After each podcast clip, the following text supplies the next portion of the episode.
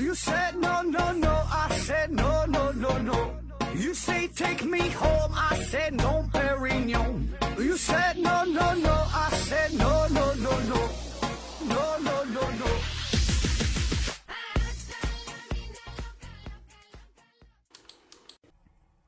拼命探索，不计后果。欢迎您收听《思考盒子》，本节目由喜马拉雅平台独家播出。嗯，这一期呢，咱还是回答听友问题。呃，对，在做一个小宣传哈。最近呢，我整了一个新的尝试嘛，整了一个叫麦克说的聊天节目啊，跟另外两个好朋友啊，也都是主播啊。一个呢是呃小东讲故事啊，一个呢是雅优啊，一个美女主播啊，都是在喜马拉雅平台上边的。然后感谢各位支持吧，有空呢听一听啊。这个节目跟原来的咱们这个形式是完全不一样，内容、题材、形式什么就全不一样。三个人聊天，跟科普一毛钱关系也没有啊。然后也是闲聊啊，闲聊，呃，基本呢可能没有什么深度，然后呢涉及的范围呢也是乱七八糟吧，就也也没太想好具体整啥呢啊。反正就是一个新的这么谈话类的形式吧，更多的呢是给大伙儿带来一些。陪伴啊，轻松，然后自然一些，也就是这样哈。这个您喜欢的可以看一看，有什么想法啊？有什么不足的地方，嗯，随便说啊，就真实的想法。赞美的就也赞美也说一下吧。赞美最近这个挺多都是批评的，也是给咱打击够呛啊。赞美能鼓励呢，也就鼓励鼓励啊。想想说啥说点啥。这么这么两期节目就在我这个专辑当中，一看就能看得到啊，这名字都比较特殊。那好了，这期呢，咱开始回答听友的问题了啊。第一个问题，大葱小哥提问说，中子星密度大，引力大，在那上边呢挖一勺石头啊，就有就有一座山重。那么把它挖一勺放在地球上，引力不够了，那勺石头会不会膨胀成山？啊，说这个中子星的事儿啊。那我们知道哈，一个行星，呃，一个一个恒星，它演化到生命末期的时候，它一步一步的是先变成致密的白矮星，然后就是中子星啊，最后呢，有的就会变成黑洞，这么一个过程。那可以说，这个中子星是除了黑洞以外密度最大的天体了，密度呢可以达到每立方厘米八的十四十四次方到十的十五次方克，相当于呢每立方厘米就重达一亿吨以上。啊，也就相当于，这就是一个就原子核的密密度了哈。那如果说把地球压缩压缩变成一个中子星的这个状态的话，那么地球的直径只有二十二米，你想想多小这么一个球啊，所以非常非常致密啊，这个密度相当之高。那你说把这个中子星上边哈挖这么一勺，挖这么一勺这个中子星上的物质放在地球上会怎么样？首先呢，我们会想到，那如果一个东西要特别重的话，它一定会往。地下边落，一定会向着地心去落，对吧？它越重的话，越向地心走。那如果我们只考虑这一勺中子星和地球之间的相互吸引力的这种关系的话，那么这勺中子星呢，它就不，它就会不断的，呃，往复于地球之间，就就来回穿梭，穿梭太重了嘛。最后呢，它是摆动之后哈，停留在地球的中心，太重了啊，就在这个地心这个位置。呃，但是实际上呢，并不并不会出现这种效果，就是这勺中子星，当它脱离了中子星自身的巨大的引力作用之后，就像你说的，它很难再保持这种致密的状态。啊，具体啥样不知道，好但我估计啊，它可能会摧毁地球，甚至说摧毁整个太阳系，咱也不知道。因为如果没有那么大引力作用，这勺中子星它就不会再保持这种中子态，它会就。首先，它会衰衰变成质子，对吧？然后释放释放出一个电子和一个反电子，就中微子。那么在这个衰变过程当中呢，就会发生质量的损失，对吧？虽然这个质量很小，但是不有这个爱因斯坦智能方程嘛，对吧？这这再再加上这个光速这么一乘一算，那能量就老大了。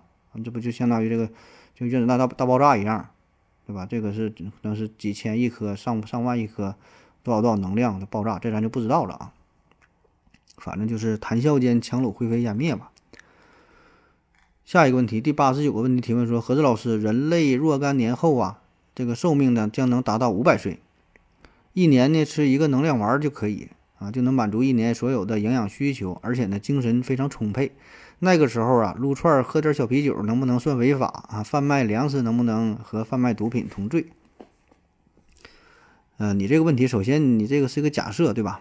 这谁也不知道以后会啥样啊？这个就完全可以当做是一个科幻小说，随便去设想一下，就是未来的社会，呃，当寿命很长的时候，社会会有什么一些改变，对吧？那这个东西，呃，违不违法，就看当时社会的规定呗。这个是是谁也不知道。那就类似于说，你看现在网络非常发达，但是呢，还有人去写信，对吧？那很慢呐，对吧？写字写写信也不方便，但是呢，仍然有人会选择这种方式，就是想，你说是怀旧也好啊，你说是是就想要这种体验呐，这种感觉也好啊。但是说，你说违不违法，对吧？咱写信保证是不违法啊。那未来说发展到社会那个程度，完然后再。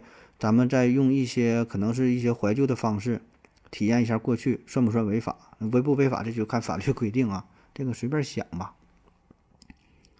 下一个问题，西地八十三提问说：何子，你的视频节目为什么不能自己偶尔也现身一下呢？这样效果会好一点，像王老师一样。不过你还没王老师帅吧？啊，对对对，这个在科普界，这王老师当然是最帅的了。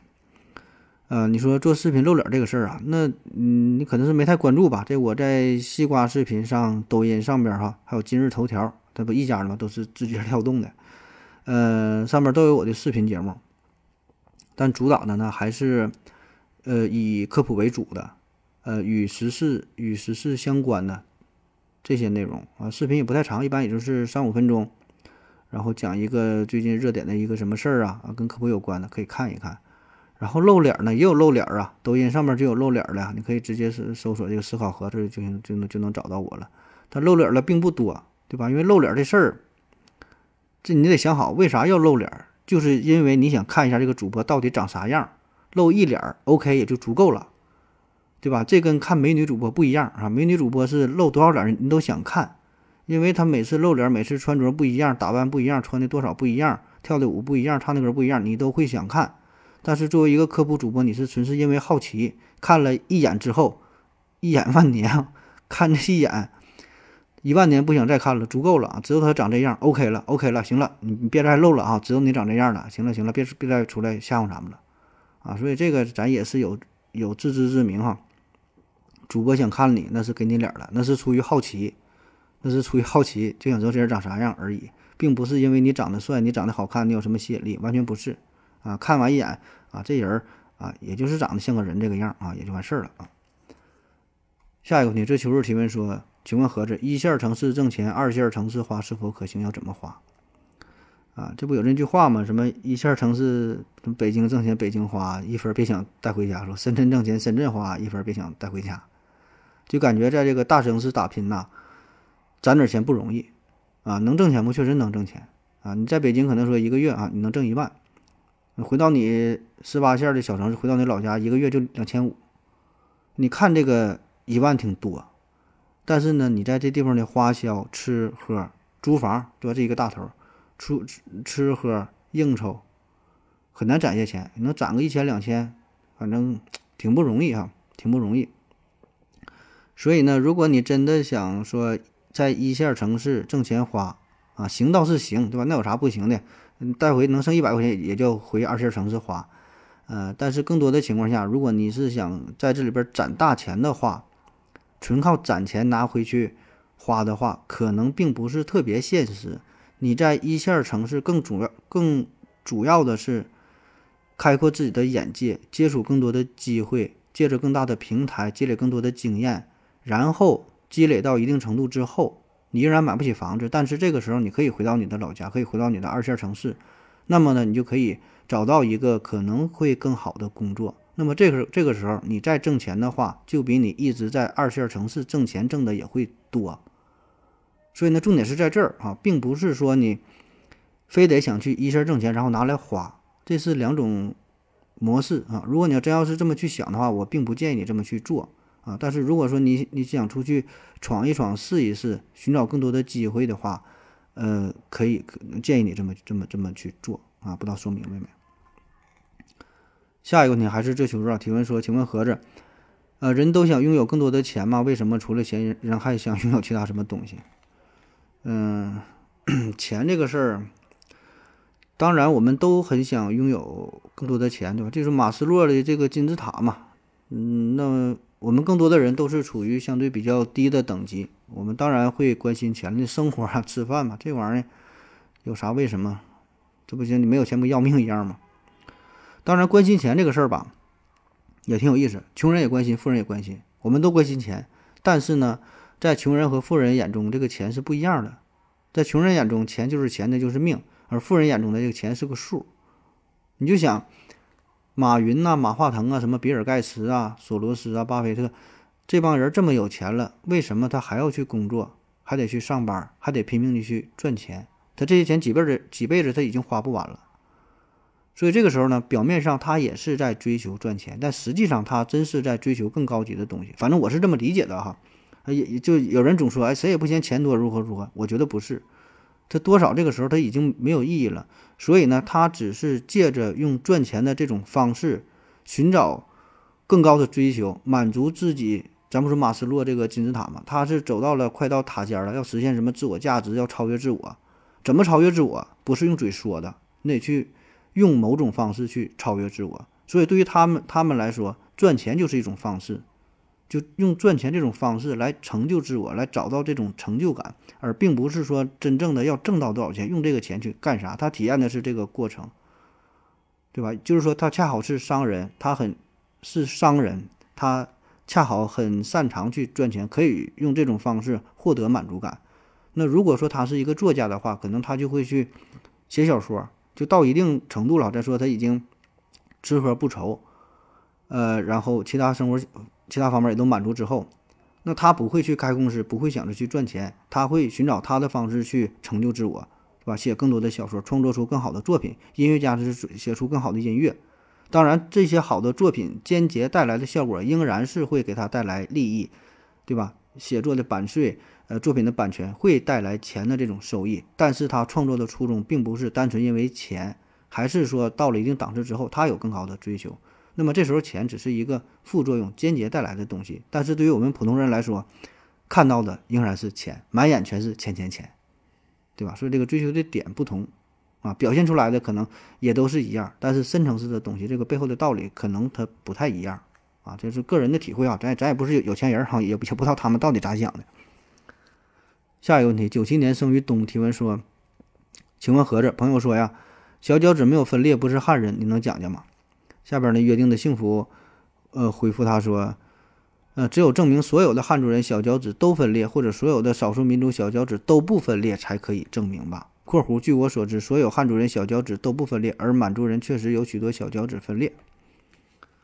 啊，他说这个。呃，民间有这种说法，就这个小脚趾，看这个小脚趾是否分裂来区分是不是真正的汉人但是这个事儿吧，首先刚才这位朋友也说了，他他提的这个也是一个思路，对吧？你说这个事儿是不是？那你就是汉人是这样，完不是汉人又是那样才能证明。但问题就是，现在这少数民族和汉族咱已经是大融合，很多你没有说所谓的纯种的汉人。对吧？很很很多就通婚了，少数民族和汉族也结婚了。谁敢说自己身上的血统百分之百就是纯汉人，就是纯汉族，就是你别的民族就是纯什么民族？这不可能啊！这么多年了，一定有融合。所以这个事儿吧，讨论起来也很难啊。那从医学上来说，这种小脚趾的指甲瓣儿、指甲这个分瓣儿啊，在医学上呢叫做呃指甲形状学的改变啊，叫瓣儿瓣瓣状甲瓣儿啊，橘子瓣儿瓣状甲。啊，其实这是一种脚趾的畸形，当然是一种非常非常轻微的一种畸形的表现。那么这个说法是怎么来的哈？有这么一个传说啊，传说啊，说在六百多年前，当时呢是明太祖朱元璋坐定江山，然后因为连年的战乱吧，很多很多省市、很多省份人口大量减少，朝廷呢就下令说呀，让这个从这个山西，山西当时人口较人口较多然后，让这个山西人。迁出去其他的省份进行填充，这地方没有人了嘛，调人去。当时山西人多，然后这背井离乡啊，对吧？谁也不爱走。嗯，大这这这咱中国人都是这样，哎，非常依恋自己的故土。那没办法啊，上面派令了，那还得走。然后呢，这些准备移民的人呢，就聚集到了这个洪洞县的大槐树下边，很有名嘛，对吧？这个山西大槐树嘛，故土难故土难离哈，依依不舍。那怎么作为一个标志呢？能说咱老家咱就是山西的啊，咱咱咱是一家人。然后呢，这帮人呢就在每个人的小脚趾的指甲盖上砍了一刀，指甲盖就就砍劈了，说这个呀就是一个标志，到时候呢咱可以认祖归宗。哎，咱脱脱鞋脱袜子一看，这这个指甲盖啊是是是分开的，咱就是亲人哈，咱就是当初啊都是这个山西这地方走出来的。当然这是一个民间传说，对吧？这个事儿就咱就说了，你就别纠结于说的这个外伤之后是否会遗传下一代了哈，这是生物学上的事儿，咱就根本就不用讨论了哈。这个事儿你就一听一过啊。那后来呢，还有还有一些调查，我查到了一个资料，说二零零五年呢。呃，复旦大学公共卫生学院有一位教授叫卞建超啊，他呢是带领他的团队，结合这个洪洞县的传说，做了这个半状甲遗传学方面的研究，发现这个半状甲确实和传说中的大槐树下移民这个事儿有这么一一定有一定的关系。他呢是以这个山西洪洞县的为起点，一路向东南啊，在陕西、山西、河南、江苏、浙江、呃江西、福建七省。各选取了一个近百年来没有大规模人口迁徙记录的乡村，进行了半状甲的调查，得出的数据：陕西、山西、河南、江苏、浙江、江西、福建七省份当中，半状甲的频率分别为百分之七十五点五九一，就百分之七十九点一七，百分之六，就是最后是到百分之三十七点八。这数不念了哈，我这个念数这个事儿吧，我这个嘴不行。也就是从这个陕西到山西啊，再往东南沿海，就距离。呃，大槐树这种越来越远的话，这个瓣状甲的分布占有的这个频率是明显减少，从最开始百分之七十九左右到最后百分之三十七啊，这个是有一定的统计学上的意义。那么瓣状甲呢是一种可以遗传的性状，并且呢与性别无关。小孩呢并非一出生就有这个瓣状甲，那调调查当中呢，最早呢一岁时候出现，最晚呢五岁才出现。那瓣状甲父母的生的孩子也并不是都是瓣状甲。那有些家庭当中，父母有一方半装甲呢，有的子女就有半装甲，有的呢也没有，所以这个事儿吧，没法说哈。那根据这个半装甲分布的情况，只能认定明朝时期的移民移民移民方向啊，呃，从山西、陕西到中原，再到东南呐，半装甲的分布呢有这么一定的规律啊。根据北方人口迁徙和民族的融合推测呀，半装甲这种遗传性状可能是五千年前。嗯，这个华夏民族啊，就有的这么一个心理，这这这个生理生理性状啊，也有可能是和其他民族融合之后而形成的啊。但是说想以此作为呃划分不同的民族啊，作为这个依据啊，这个是完全不充分的哈。很多事儿还得是慢慢考证嘛。下一个问题啊，左岸一九七七提问说，请问何总，在这个特斯拉维权事件当中啊，到底谁在撒谎？事情的背后？事情发生的背后到底有没有把特赶出或者索取源代码的因素呢？说这个特斯拉的事儿哈，这特特斯拉前一阵儿经常出事儿嘛，刹车失灵如何如何的，现在这个事儿好像谈的少了啊。那么说这个背后到底谁在撒谎？这当然我也不知道了，我也不知道谁在撒谎，对吧？这这咱咱上哪了解这个这事儿啊？咱就是一个屁民，咱就是看热闹呗。这里边儿。应该是水很深啊，有一些，嗯，算了，不能说。下一个问题，D D S 其提问说：“请问何总，我上厕所二十分钟腿就麻，为什么你们呃为什么你们麻不麻？应该是问你们麻不麻哈？这正常，谁也麻。二十分钟，你你蹲你也麻，是我蹲我也麻。”下一个问题，凉凉 L G 提问说：“火箭的整流罩啊，为什么这么贵哈？不就两块铁皮包装盒吗？”那对这个火箭整流罩那玩意儿就两个，就两个大铁皮嘛，根本不用这么贵。就是这些航天公司，他们会故意联合起来骗钱呗，就是故意把这个技术说的很难，然后说这个呃制造成本很高。其实火箭制造很简单，成本也不高。你要舍得花钱的话，我估计啊，三万五万吧，三万五万。要是入门级的两万左右，你自己就能做个火箭，你可以搁家试一试啊，一点也不难。这个火箭整流罩吧。啥叫整流罩哈？咱最近不是发射火箭啥的这事儿，咱也都看了。就是火箭顶部这么一个东西，就像帽子一样吧？它呢就是为了保持火箭气动外形，然后呢，更重要的是呢，它是相当于给这个火箭披上了一个铠甲。那它有很多要求，首先它强度得高，然后呢质量还得轻，啊，最重要的它得耐高温，因为你高速飞行的时候，前面温温度是极高的，同时呢还得保持无线电波的通透性啊，因为这个信号还得传递啊，所以这种材料它不好找啊。下一个问题，雷神 VJ 提问说：何总，问个问题啊，飞机在这个起飞的时候，乘客会感觉到耳朵的耳朵疼啊，是气压的变化吗？但是人在飞机内，飞机机体又没有发生明显的变化，那么气压的变化是因为什么原因？可否通过空调系统进行调节，呃，让乘客呀感觉舒服点儿？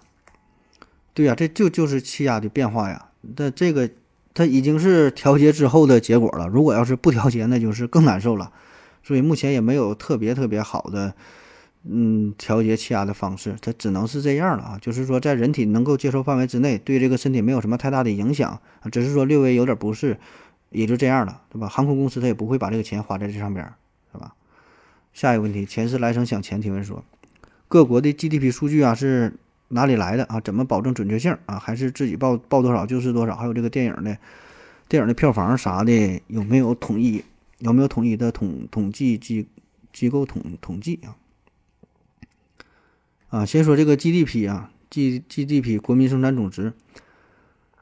嗯，这个计算方式很多，主要有两种，一个呢是收入法，一个是支出法啊。目前呢是支出法比较多啊，具体算法不说了，这个事儿吧很复杂哈，很复杂这里边。你就说这个数据怎么来，准不准啊？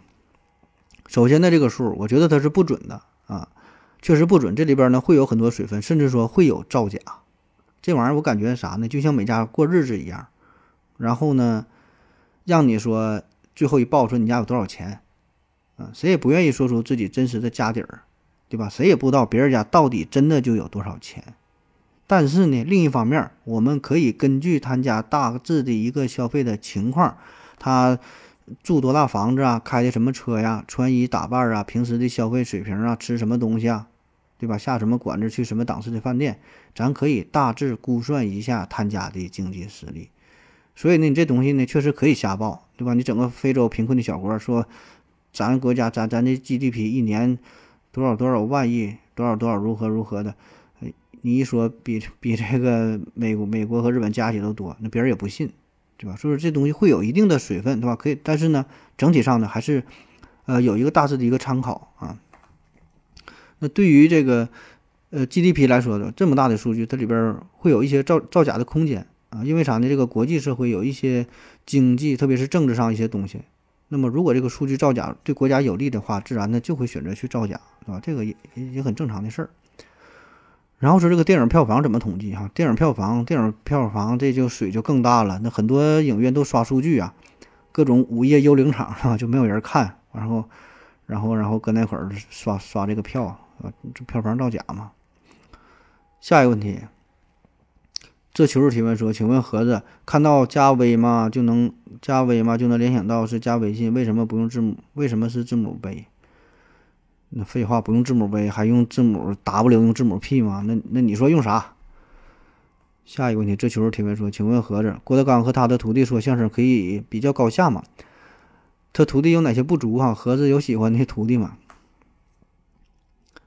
啊，说郭德纲和他徒弟这个相声比高下啊。咱经常说一句话叫“文无第一，武无第二”啊，就是说文学啊，或者说是文艺呀、曲艺呀，哎，这些东西呢是没法比第一、第一、第二，对吧？各有各的好，评判标准不一样。那不像武，俩人打架，或者说是呃田径比田田径比赛，跑一百米，扔个铅球，看谁远谁近，对吧？俩人打架，他给他打倒了，那那你就厉害啊，这个很容易比，文无第一，武第二。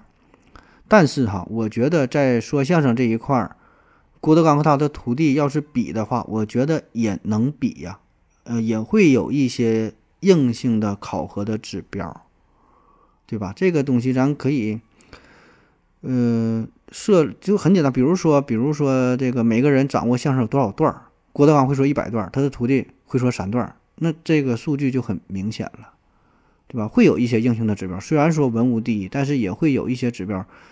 可以作为一些参考。那你说我和莫言谁的文学水平高？文无第一，武武无第二，但是绝大多数人应该还是说莫言会高吧，对吧？这个可能并不存在太大的疑义啊。所以说这句话有道理，但是不能不能说拿这个拿这句话，什么事儿都用这句话一棒子给打死，一棒子一下子都给概括了，我觉得也不准确，对吧？所以有一些地方也可以比啊。然后说他的徒弟有哪些不足？这不足不足地方太多了，那这有啥可说的？就而且他徒弟的相声，说实话我确实没咋听啊。早些年听这个李菁和何云伟啊，李那个何云伟不是他的徒弟嘛？然后走了，还有这个曹云金，曹云金啊，我觉得这几个算是比较好的。啊，当然李那个李菁不是他徒弟吧？李菁跟他是平辈儿的，就何云伟、曹云金嘛，就云字辈的这几个。至于后来的像岳云鹏，这就算了吧。还有谁？真是想不起来啊！他的徒弟的相声基本是没听过。